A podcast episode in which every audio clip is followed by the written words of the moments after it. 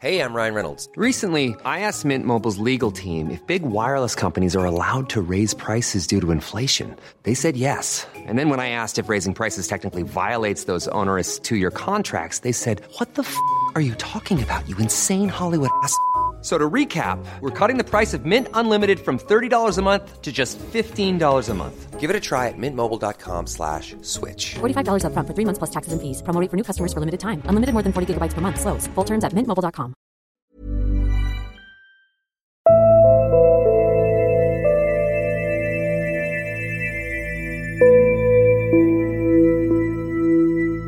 Dans la vie de Betty Davis, Niels Alpert aura alternativement joué deux rôles, celui de petit ami et celui de meilleur ami. Rien d'étonnant donc à ce qu'il ait été le premier à repérer que quelque chose n'allait pas chez Betty Davis. D'abord des difficultés d'élocution, plus tard des colères noires injustifiées. Très vite sont apparues d'étranges scènes de vie où elle n'arrive plus à contrôler ses émotions. C'était à la fin de l'année 2012. Six mois plus tard, Matthew Chanet, un ami architecte de Betsy, a lui déjà assemblé toutes les pièces du puzzle. Quand Betsy lui a raconté qu'elle avait perdu en dextérité et qu'elle avait des problèmes d'élocution, il comprend exactement ce qu'elle a. Quelques années auparavant, alors que lui-même n'était encore qu'un adolescent, les mêmes symptômes avaient été le signe de la progressive perte de motricité de son père, qui avait fini par en mourir. Après une éprouvante batterie de tests, le même diagnostic tombe pour Betsy en septembre 2013. Il s'agit de la SLA, sclérose latérale amyotrophique, également appelée maladie de Charcot. Une maladie dégénérative qui ronge le cerveau et la moelle épinière et à laquelle la moitié des personnes atteintes ne survivent pas plus de 3 ans. Betsy n'a pas fait exception. Elle est décédée à 41 ans, à OJ, en Californie.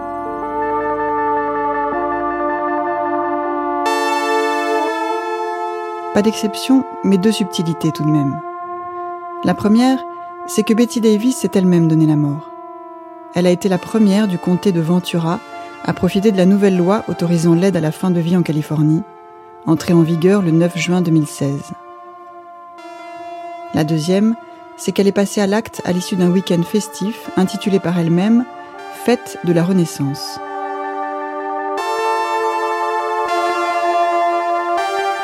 Elle y avait convié une quarantaine d'amis et membres de sa famille à célébrer son passage dans une nouvelle dimension. Au programme, pizza, requindé, interdiction de pleurer devant elle, et le dimanche soir, absorption d'un cocktail de médicaments fatal pour la star de la fête. Une idée magnifique ou glauque, exemplaire ou scandaleuse, une idée qui a ravivé l'antagonisme entre les défenseurs du droit à mourir dans la dignité et les contempteurs de l'euthanasie. Betty Davis, pourtant, n'avait pas pensé ses adieux comme un acte politique. Et à vrai dire, autour d'elle, personne n'a même été surpris en recevant l'invitation.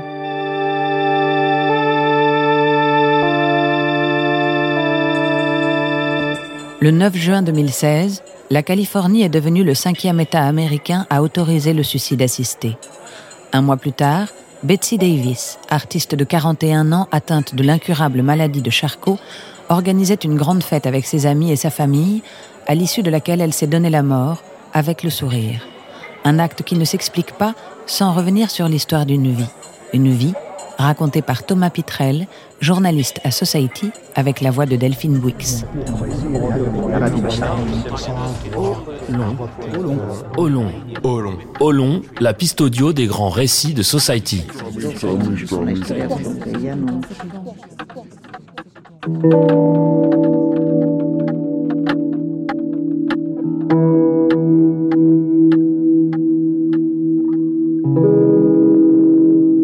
Brewery, c'est une ancienne centrale électrique de downtown LA, devenue aujourd'hui la plus grande résidence d'artistes du monde.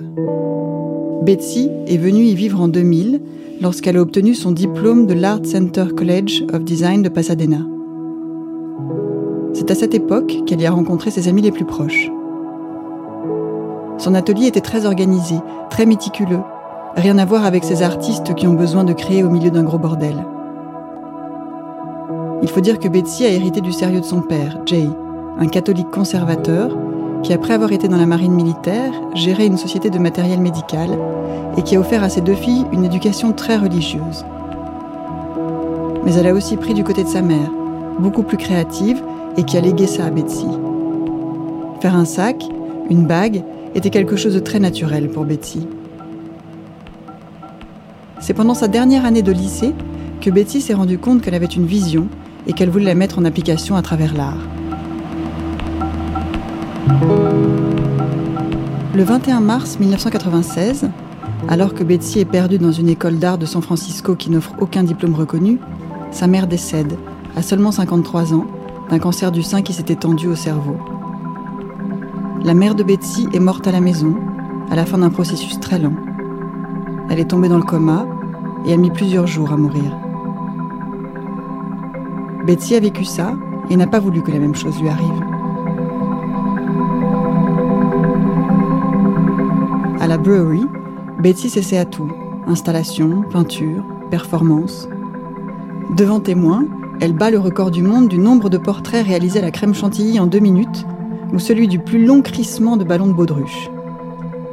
Elle est également une pratiquante assidue du mail art, qui consiste à envoyer des œuvres d'art par la poste, sans enveloppe ni emballage, pour voir si et dans quel état elles arriveront à leur destinataire.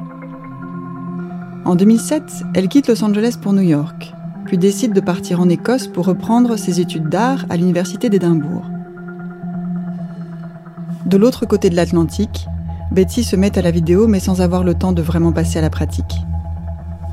Mais quelques mois plus tard, après son retour à New York, les premiers symptômes apparaissent.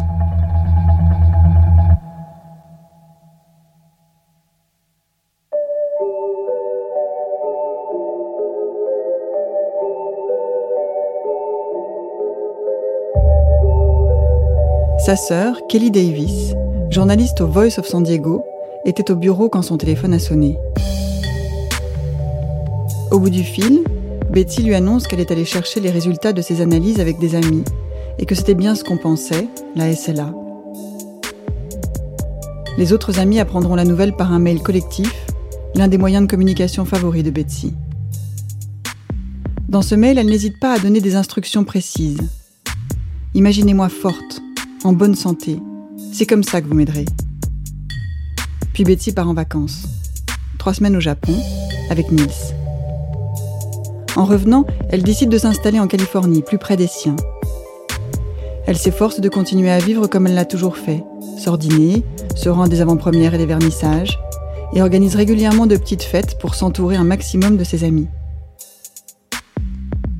Elle se tourne aussi vers les thérapies alternatives.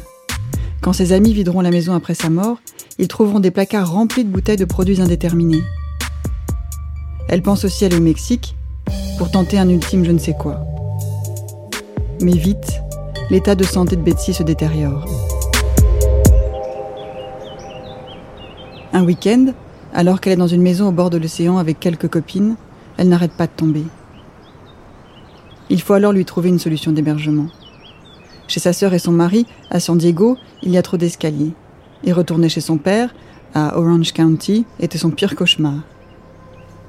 Ce sera donc finalement à OJ, à une heure au nord-ouest de Los Angeles, dans une maison à flanc de colline, ensoleillée toute la journée et entourée d'orangers et de citronniers. Son père règle le loyer.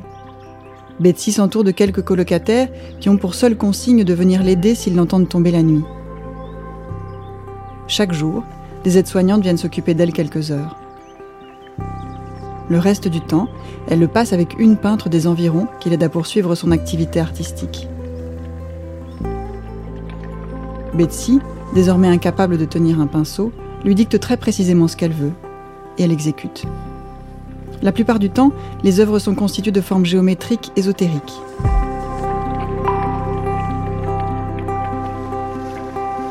La mode de l'Ice Bucket Challenge, qui consiste à se renverser un seau de glaçons sur la tête et à poster la vidéo sur les réseaux sociaux, fait rentrer des millions de dollars pour la recherche sur la maladie de Charcot et lui redonne un temps de l'espoir. Pour ses 40 ans, le 6 juin 2015, Betsy invite tous ses amis à OJ. Au programme, un grand banquet autour d'une longue table, puis une cérémonie de guérison. En haut de la colline, tout le monde est en cercle.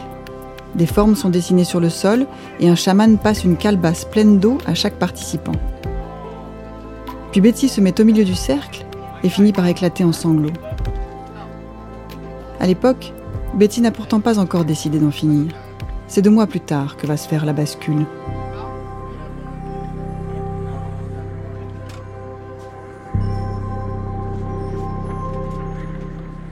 Birdie, son chat, se sauve par la fenêtre, disparaît dans une nature pleine de coyotes et de lynx et ne revient plus.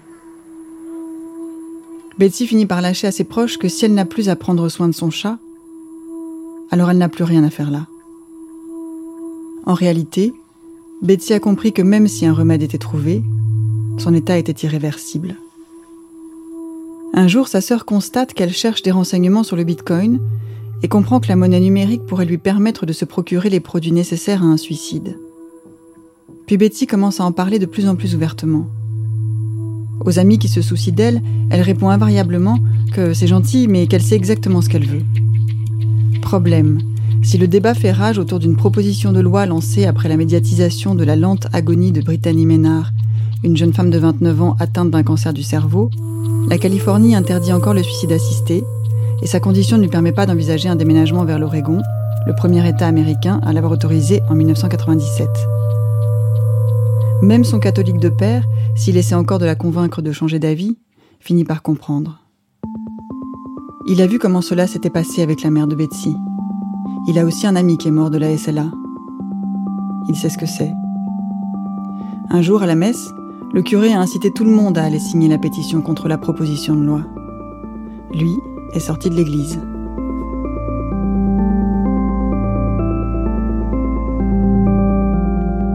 La loi est finalement votée en septembre 2015, mais la mise en application traîne. Or pour Betsy, le temps presse. Si la Californie n'a pas autorisé l'euthanasie, qui permet au médecin de donner la mort à son patient, elle a légalisé l'aide à la fin de vie. En clair, celui ou celle qui veut en profiter doit à la fois être psychologiquement apte à prendre la décision, mais aussi physiquement capable de s'administrer le produit létal. Vu l'évolution de son mal, ce n'est pas gagné. Alors Betsy entame toutes les procédures en amont. Et le 9 juin, quand la loi entre enfin en vigueur, le mail d'invitation à sa dernière fête est prêt à partir.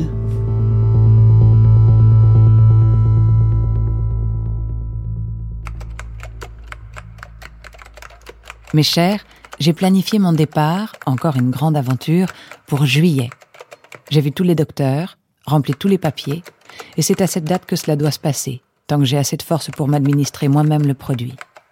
J'ai pensé au 17 ou au 24 juillet. Les deux sont des dimanches. Ce sera une super fête. Si vous voulez venir, dites-moi.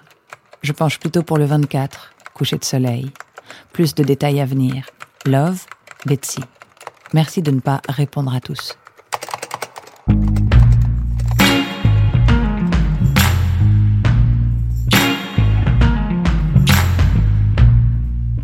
Pour gagner du temps, certains répondent qu'ils ont des obligations professionnelles le 17 et qu'ils préféreraient que ce soit le 24.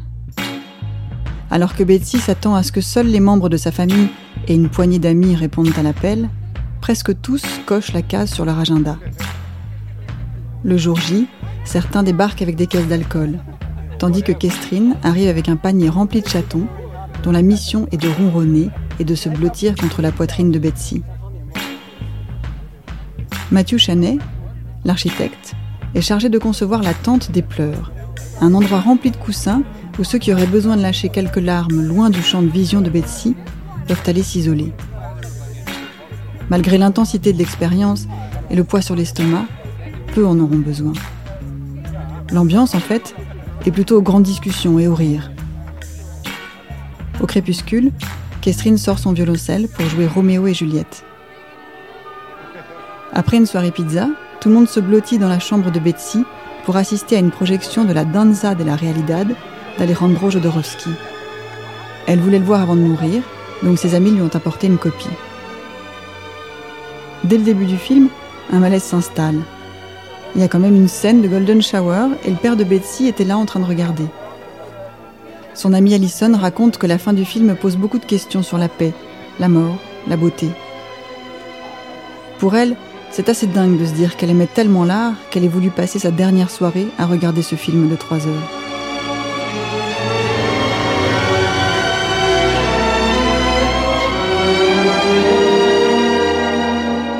Le lendemain commence sur le même ton. En fond sonore, les Pixies et New Order accompagnent les gorgées de Prosecco et les bouchées de tamales. À un moment, Bessie demande à chacun de ses invités de se servir dans ses affaires.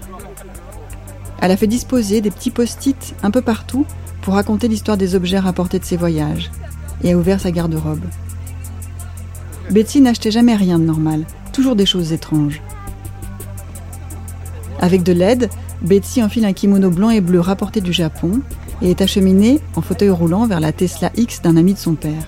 Elle s'esclave quand s'ouvrent les portes en aile de faucon du véhicule qui va l'emmener vers la grange au-dessus de sa maison, là où ont été installées sa table de massage et plusieurs rangées de chaises, comme pour une cérémonie de mariage.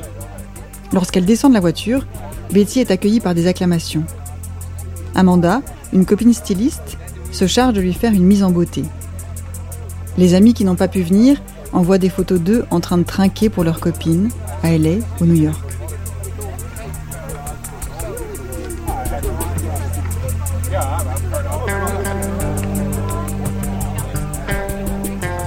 Il est 19h et le soleil ne va pas tarder à se coucher sur l'océan Pacifique. L'heure pour les amis de Betsy de la laisser seule avec son père, sa sœur et son docteur. Au moment de la serrer dans leurs bras une dernière fois, certains transgressent l'interdiction de pleurer. En descendant de la colline, ils entendent Betsy pousser un râle de détresse qui leur glace le sang. Arrive la dernière épreuve de sa vie.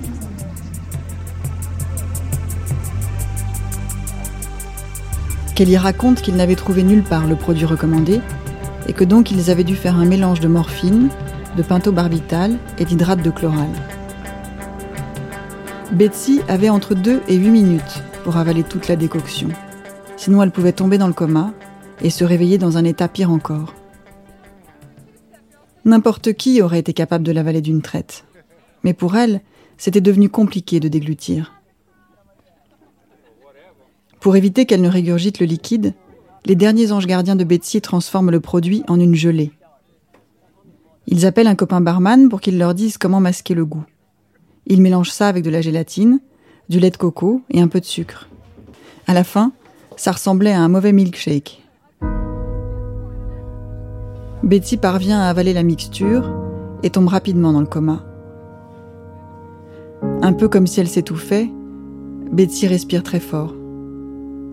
Et puis, au bout d'un moment, cela se calme. Jay, le père de Betsy, redescend alors pour informer les amis qui attendent. Certains s'en vont. Une fois ingurgitée, la potion peut mettre entre 1 et 48 heures pour faire effet. Nils et Mathieu ramènent Betty au salon, où comme elle l'a elle-même demandé, Kestrine et Ria lui massent les mains et les pieds avec une huile spéciale. Betsy mettra finalement 4 heures à pousser son dernier soupir.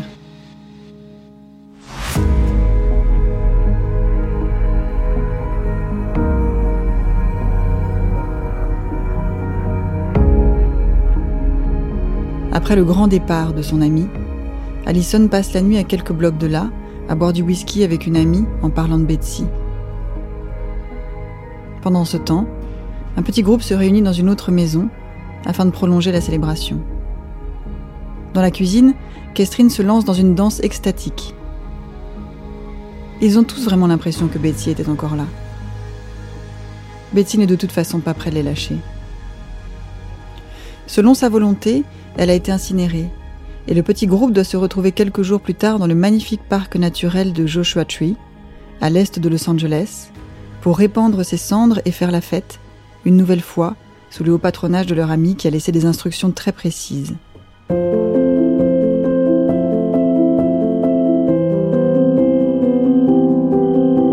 Sa sœur, Kelly Davis, publiait un article sur le site du Voice of San Diego pour raconter le calvaire de Betsy, montrer l'exemple et dire que chacun doit être libre d'éviter la souffrance et de choisir de mourir entouré des siens. Pour les amis de Betsy, cette expérience n'était pas traumatisante. C'était même la protection ultime contre le traumatisme. Cela n'a pas empêché un groupe religieux de saisir la justice et de prendre l'exemple de Betsy pour tenter de faire annuler la loi.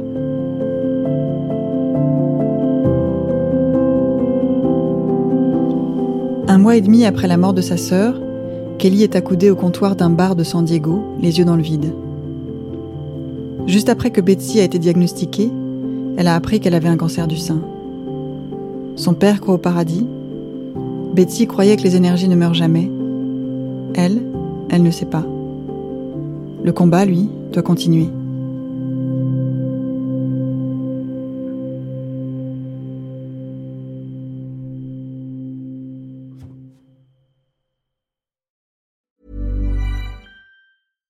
Hi, I'm Daniel, founder of Pretty Litter. Cats and cat owners deserve better than any old fashioned litter. That's why I teamed up with scientists and veterinarians to create Pretty Litter. Its innovative crystal formula has superior odor control and weighs up to 80% less than clay litter.